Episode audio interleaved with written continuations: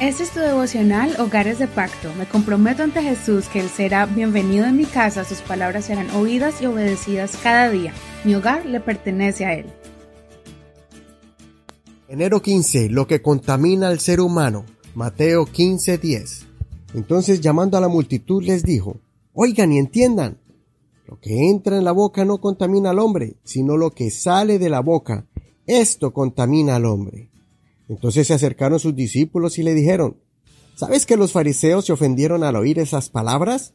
Pero él respondió y dijo, Toda planta que no plantó mi Padre Celestial será desarraigada. Déjenlos, son ciegos guías de ciegos. Pero si el ciego guía al ciego, ambos caerán en el hoyo. Respondió Pedro y le dijo, Explícanos esa parábola. Jesús dijo, ¿también ustedes carecen de entendimiento? ¿No entienden que todo lo que entra en la boca va al estómago y sale a la letrina?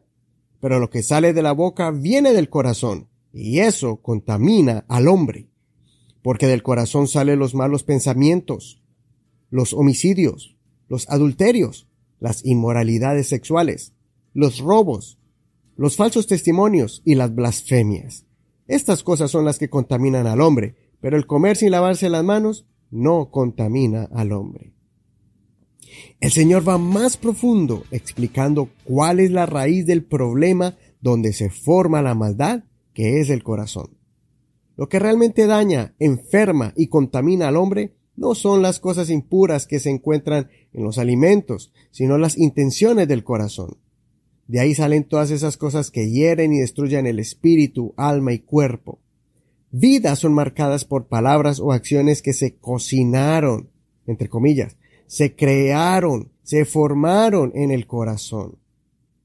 Es el lugar donde o hay oscuridad o luz, odio o amor, compasión o indiferencia, intolerancia o tolerancia, rencor o perdón.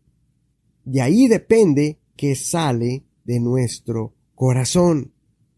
Si hemos hecho daño a alguien, no fue por un impulso momentáneo, fue algo que ya estaba ahí guardado y que creció. Fue un sentimiento maligno. Que no nos pase lo de Abel y Caín. Caín sintió envidia y dejó que un resentimiento brotara, que se convirtió en odio, y ese odio creó un pensamiento malo y dio como fruto un plan para matar a su hermano. Cuando lo mató, no fue algo espontáneo, fue premeditado.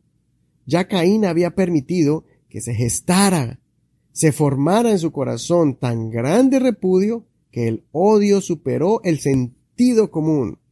Quedó como ciego y no miraba que era su propio hermano, que ni siquiera le había hecho algo malo. Dios mismo le advirtió a Caín, pero él ignoró el consejo. Génesis 4 del 3 al 7. Aconteció después de un tiempo que Caín trajo del fruto de la tierra una ofrenda al Señor. Abel también trajo una ofrenda de los primogénitos de sus ovejas, lo mejor de ellas.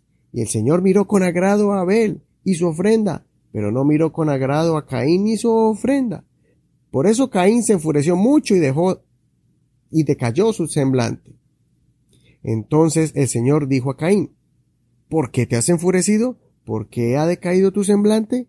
Si haces lo bueno, no serás enaltecido, pero si no haces lo bueno, el pecado está a la puerta y te seducirá, pero tú debes enseñorearte de él.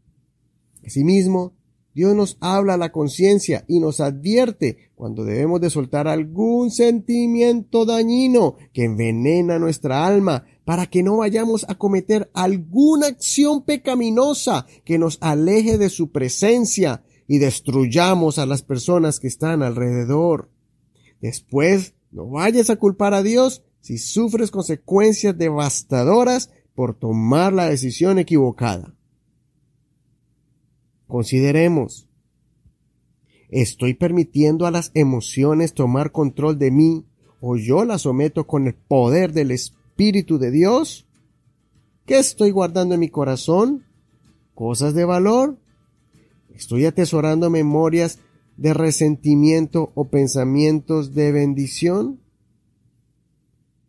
Oremos. Padre Celestial, Dame sabiduría y dominio propio para tomar control de mis emociones y mis pensamientos, y el discernimiento para entender las cosas que debo guardar en mi corazón y cuáles debo de sacar.